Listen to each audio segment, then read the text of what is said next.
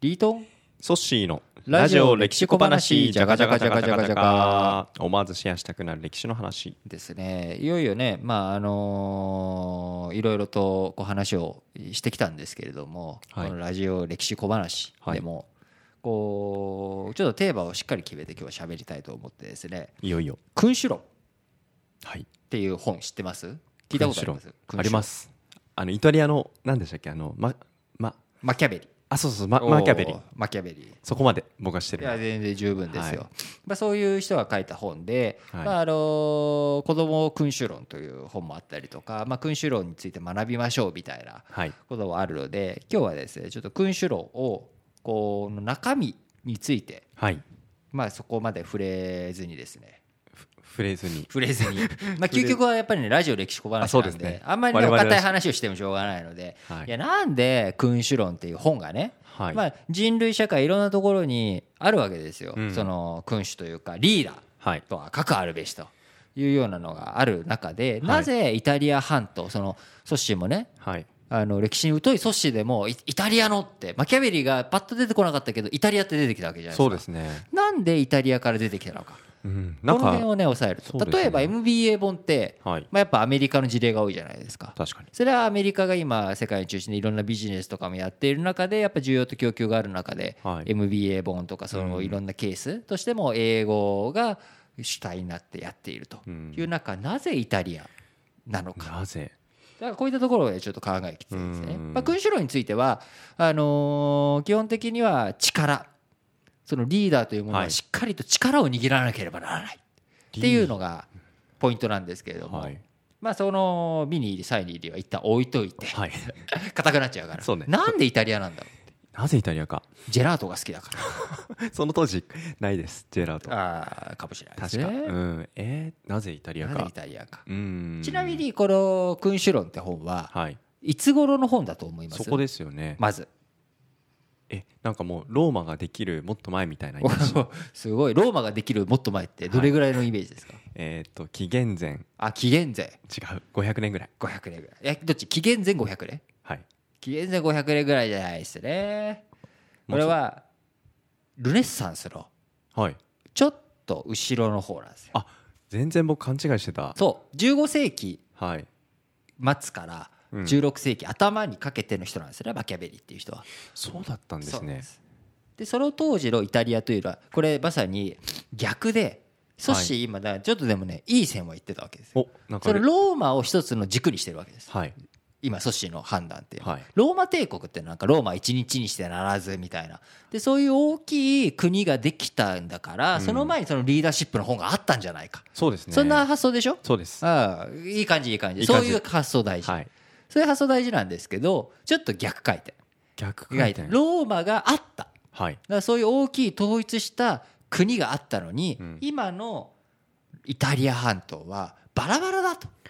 なるほどそこからマキャベリのある種問題意識もあるわけです課題感を抱えてますね課題感うんでなんでって経済的にじゃあ劣ってるのっていやルネッサンスあるで地中海貿易ではいフィレンツェとかいろんなとこで花の都ローマしかりとまあイタリアは美しいはっいていう状態はある、はいなのになぜイタリアは分裂したまんまなんだろうでフランスとかからも進撃を食らって、はいい、ろんなところの国に蹂躙されたりとか、なんでこういうことになっちゃったんだろう我々はローマという国をあ作っったたのにかつてねかつてローマという大きい国もあった、うんなのに今のイタリアはなぜバラバラなんだろうどういうリーダーが求められてるんだろうなるほどでそういうリーダーになりたい人っているんじゃないですかどうですかっていう本なんです。でこのマキャベリっていう人は、ははいい、じゃあ次マキャベリマキャベリマキャベリどんな人だったと思います、えなんか写真見たことある気がするんですけどお写真見たことある気がするなんかすごい頭いい風な頭いい裏なんですかねお勉強はできそお勉強できそううただなんでしょう運動はそこまで得意じゃないです、なるほど ね、はい、なので実際にリーダーになるかって言ったらもしかしたら違うのかもななんて勝手に僕そうのだ中ねで想じゃ像あしてまし彼自身はじゃあ、えー、と幸せな生活だったた彼自身どうだったマキャベリマキャベリなんかこうありたいとか理想はこうだみたいなこと言うんですけど実際にそうはなってないっていうところを見るとなるほど幸福度はそこまでそう高はくななっかってなたい幸福度は高くなかった、はでも彼はその夢に向かって邁進してたそうですね違うんですよこれが彼の空手論という方はですね、はい彼自身がそのあれだったんです就職活動で作った本なん ですえエントリーシートの延長みたそいうそなうそうそうエントリーシートですこれおそうなんですかそうマキャベリがだから はい社長さんとああなた天下取りたいんでしょとはい天下取るんだったらリーダーね、はいこうだというのが大切ですよと私こういうの語れますからっなるほどていうのをマキャベリさんが書いた本だとなるほどだからこれロレンツォ・デ・メディチ殿下に捧げるっていうはいところからスタートしててメディチ家っていう当時イタリアでも裕福裕福なはい優秀なあのー裕福な家うん一族一族がいてはいそのメディチ家に対して検定したこういったい体裁を整ってるわけでうんす。で彼自身はマキャベリ自身はその就職がちょっとうまくいかなかったんですね。はいこういうエントリーシートも大々的なねはいエントリーシートも書いたんだけれどもであこういう施策を取ったらいいこういう施策をしたらいいっていうことを訴えていったんだけれどもはいそれがなかなか彼は自分が実践の場に移すタイミングがなかったっなるほどていうことではいなかなかこうお勉強はできたうんで非常にそういうこう価値のある方を残してくれたしかしながら彼が理想としたイタリアうんあるいは彼が理想とした自分のポジションうんこういったものは得ることなく終わってしまったっていう。なるほどこういう意味ではなかなか感慨深いものがありますよね。だからそのあのドラッカーさんみたいに、はいまあ、自分の研究もうん本もはいしっかりとなりつつ、成功を人生としても成功を収めていくっていうのは、なかなか難しいとなるほどいうことでちなみにイタリアはいじゃあその統一実際にされたのははいこのマキャベリが君主論を書いたのは1513年はいで今イタリアって一つの国ですそようねです。ねはいさあそのイタリアという国が統一されたのはいつだったか最後これをねソッシーにバシッと決めてもらっ バシッてとなんかこう今までとはちょっと違うラジ歴ということでね終わってみたいと思うんですけれど も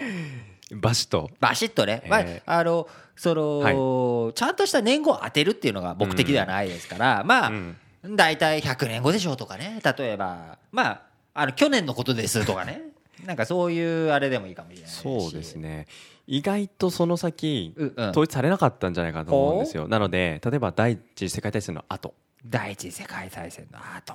あ前前直前直前19世紀19世紀はい頭後 ろ19世紀ってちょっと広いじゃないですかちょっと広いですもうねちょっともうちょっと狭めまちょしょっうよとお気に行きましたねもうちょっと狭めましょうえよっとですねなんか基準があるのかな19世紀って何があったんだ19世紀って何があったんだダメですねいいことですね真ん中ぐらい真ん中ぐらい、はいだからまさに19世紀何があったんだっていうとはい18世紀の最後フランス革命があったんですよねそっかだから19世紀の頭に1804年にナポレオン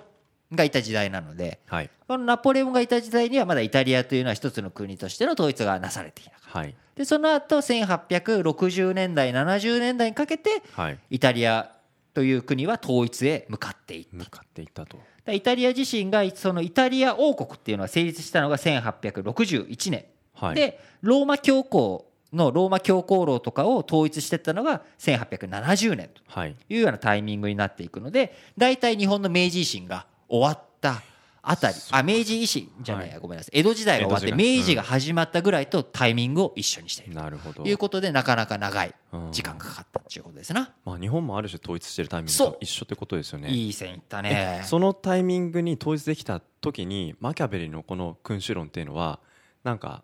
参考にされたとか、参考にされたんじゃないですかあるんですかねうやっぱねそれあると思いますうよ、んうん、なんかそういうふうにね使われないとあのマキャベリさんちょっと悲しいだろうなと思った のでちゃ聞んといてみまし今たもね残って、はあの今日紹介してますから我々そうですねちょっと改めて向き合ってみたいなと思いましたラジオ歴史小話お相手はリートンとソシでした